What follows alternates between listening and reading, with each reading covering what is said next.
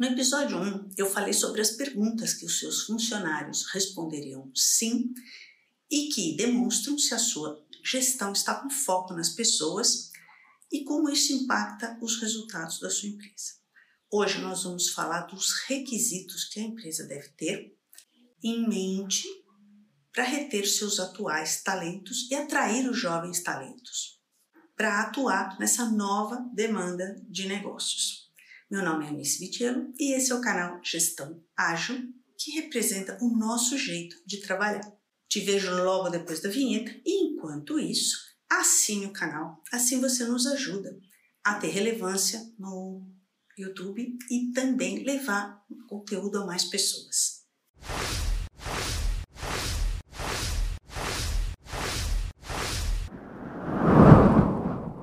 Segundo a especialista Kelly Palmer, Da Degree, são sete os pilares de uma boa gestão de pessoas e, consequentemente, do negócio.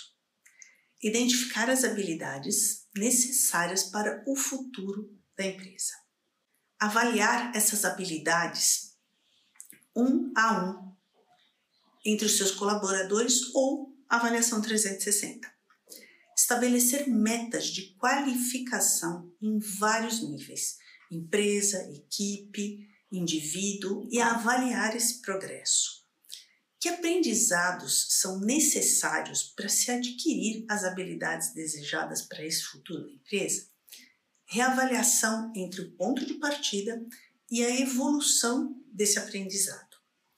Casar habilidades com oportunidades e de forma dinâmica traz o melhor resultado, sejam elas internas ou externas mensuração para o sucesso, engajamento, retenção de talentos, atividade da empresa, cultura de aprendizado na empresa.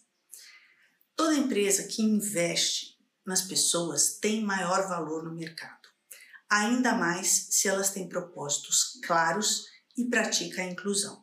A estratégia para se criar esse processo considera o treinamento básico para quem está entrando na empresa o treinamento necessário para áreas técnicas e mais complexas e o desenvolvimento de habilidades que se caracteriza como aprendizado contínuo.